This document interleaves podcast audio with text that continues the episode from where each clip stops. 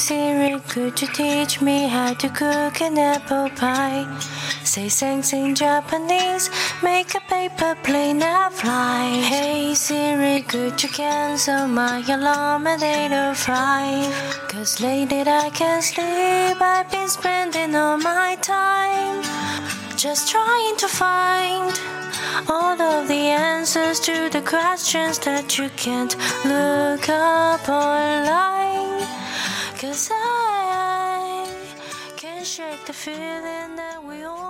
位听众朋友，大家好，欢迎回到为你点歌，我是海苔熊。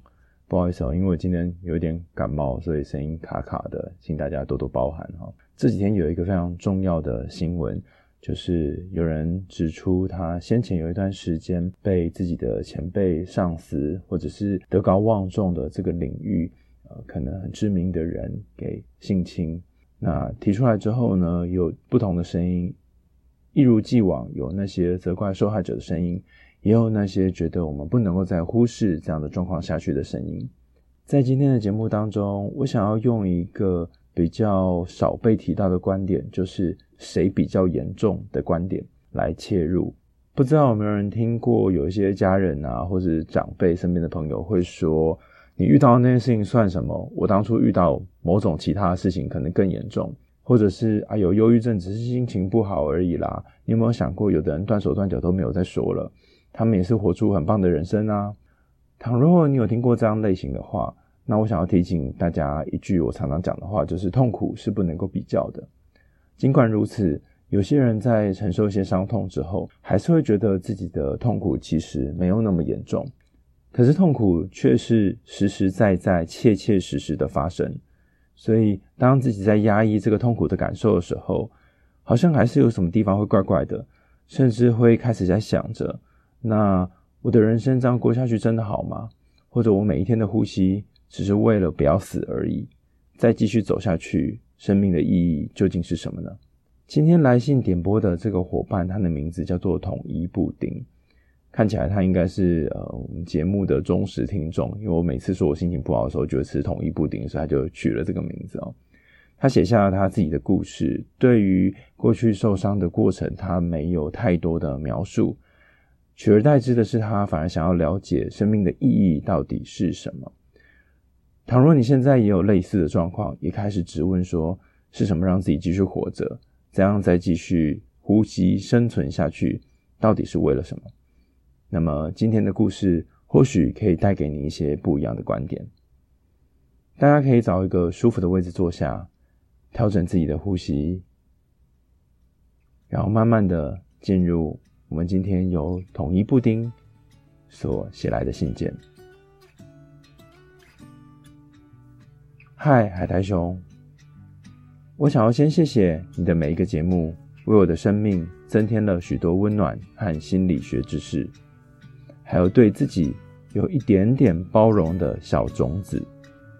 刚刚一开始点播的这首《Hey Siri》，是我在被忧郁来袭的一段时间之后的某个傍晚，我想借由轻快的音乐，让自己快乐一点的时候。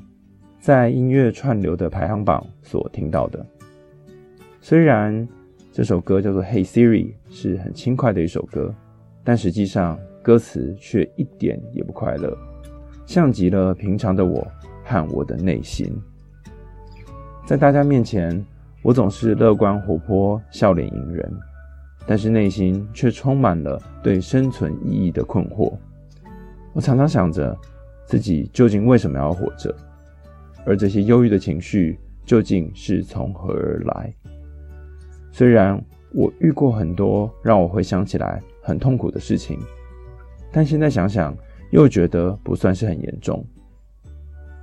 小时候我曾经被霸凌，但又不是那种会上新闻的程度。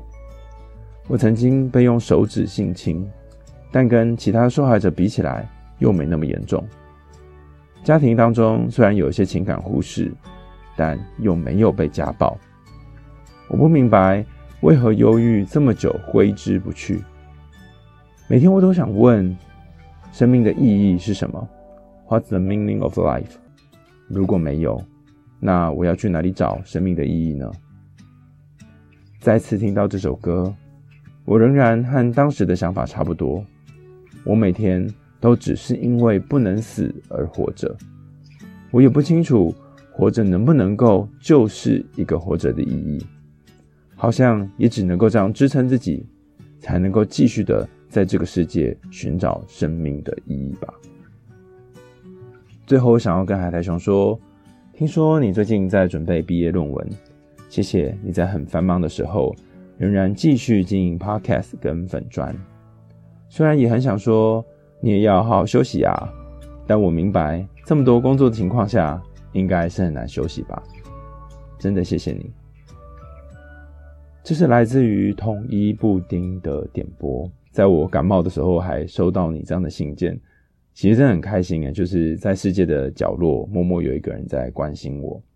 但同时我也在想一件事情是，诶，好像你总是会把关心别人、照顾别人跟感谢别人放在前面，然后就像你信件里面谈到的，外表看到的你是活泼开朗，然后总是笑脸迎人，可是在这个笑容底下。有多少的悲伤，多少的没有意义的感觉，是你不曾和任何人说过的呢？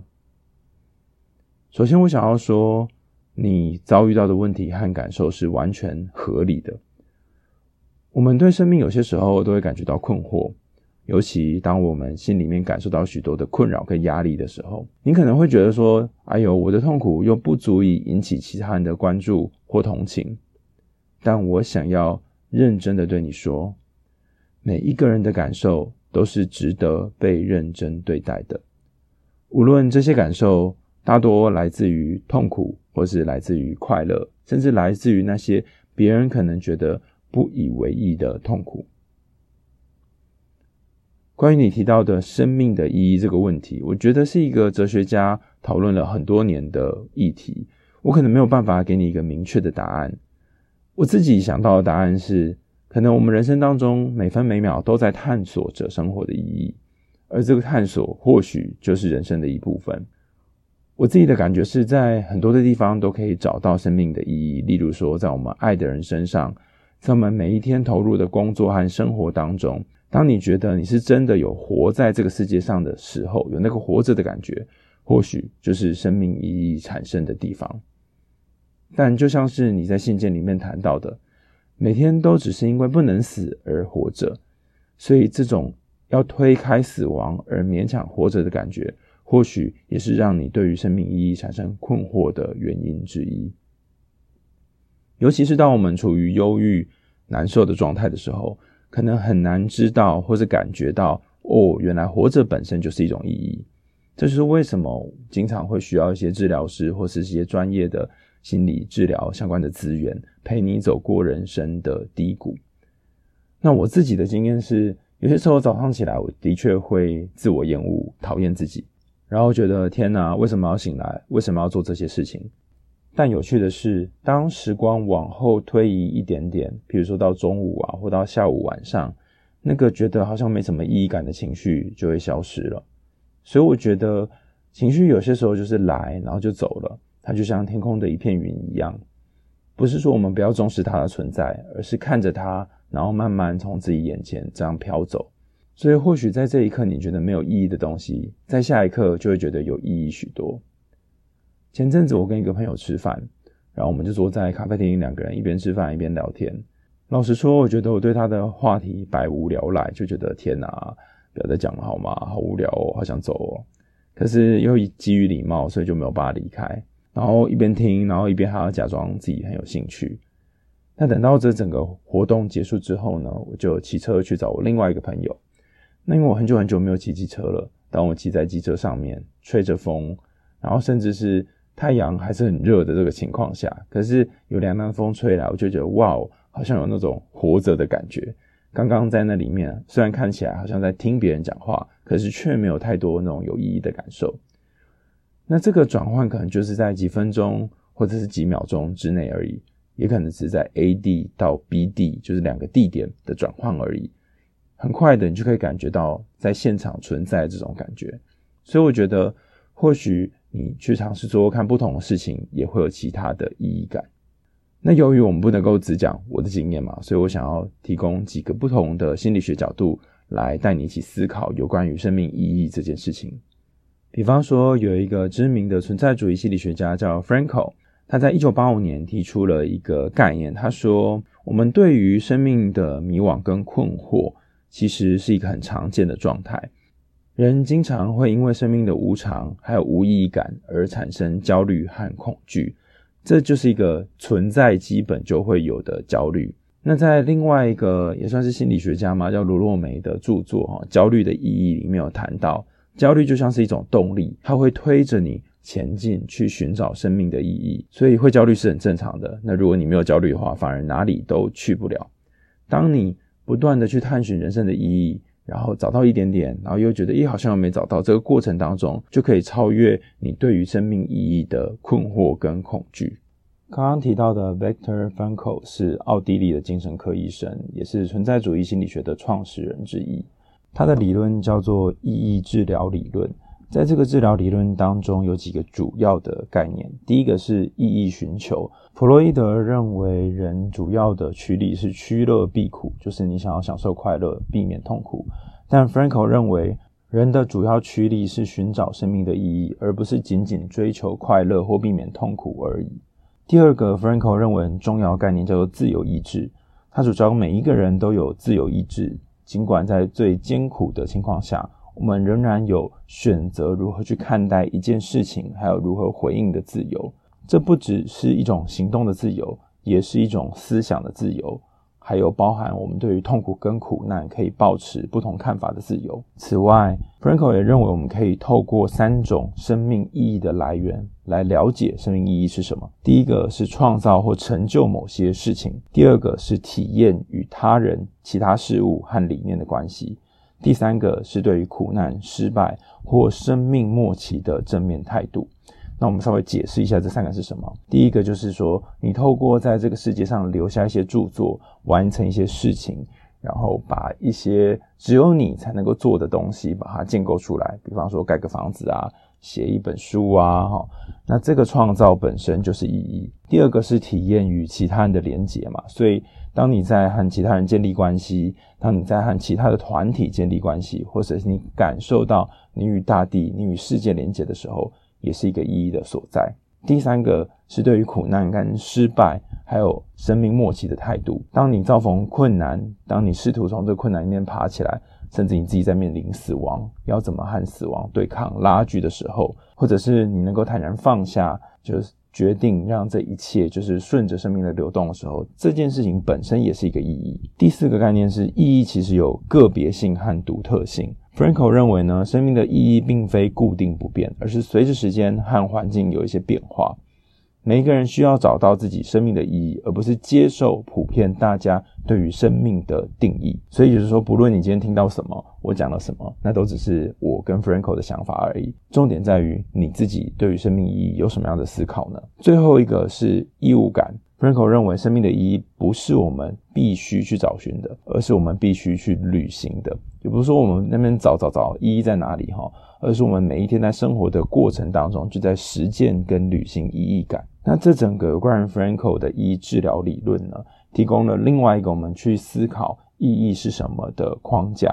但讲归这样讲，回到你自己遭遇的种种状况，我就在想说，那如果是 Frankl 的话，呃，我可能会问你什么样的问题？第一个是我会想要让你知道，你所经历的，还有你遭遇的那些都是真实的，而且我也看见跟听见你的痛苦了，不论是那时候被霸凌。或者是被用手指性侵，还有你对生命的所有的迷惘和困惑，这些在生活当中都是存在的。尤其当我们面临痛苦和压力的时候，它会不断的涌现。就算它是很古老的事情，就算它是你很年轻的回忆，它也不会因为时光的流逝而不值得被重视。接下来，我想让你知道的是，其实你的痛苦和困扰并不需要被比较或量化。每一个人都是独一无二，就像我们刚刚前面讲的，你要去找寻意义感本身也是独一无二的，所以都应该被尊重和理解。就算你所说的那些状况，如同你所讲的，不像是新闻报道那么严重，但你的痛苦在你身上也有它独特的重量。在 Frankl 的理论当中，认为人的主要动力是寻找生命的意义。那由于这意义是自己去找的，不是外在去给予你的，所以我觉得你在这整个过程里面，也不断在寻找你生命的意义是什么。这个本身就很困难了，然后也是目前你很重要的一件事情。所以我觉得你可以去探索看看，生命当中你的兴趣是什么，你有一些什么样的关系是想尝试的。或者是任何你觉得有价值的事情，这些都有可能是生命意义的来源。也就是说，当你练习或者是试着和其他人建立一些关系，尽管你可能害怕再受伤，害怕去面对其他的朋友会有一些不好的后果，但如果你愿意稍微尝试一下下，很可能你可以抵达到不同的地方。最后，我想要跟你说，就算我们在困境当中，在忧郁当中，在苦痛当中，你还是有权利去选择如何面对。我觉得。很多书上面写说要把苦难转化成为成长的力量是超级超级难的，但我同时也想告诉你这件事情是可能的。寻求专业帮助本身是重要的，但是我也相信透过你自己的方法也能够找到属于你自己能够痊愈的一条道路。刚刚提到的是第一个有关于意义治疗的理论哈，另外一个是我觉得也很适合来去思考有关于你谈到那个意义感的问题，就是叫做心理压力模型。那这是 Lazarus 和 Folkman 在一九八四年所提出来的一个概念。他说，我们心理压力呢，不只是来自于外在的压力源，比方说家庭啊，或是霸凌，或是你过往被性侵的事情，还有你个体对压力事件的认知、评估以及应对策略，这些都是可能跟压力相关的东西。我整理一下哈，第一个是发生的事情，第二个是你怎么去看待这个发生的事情，第三个是。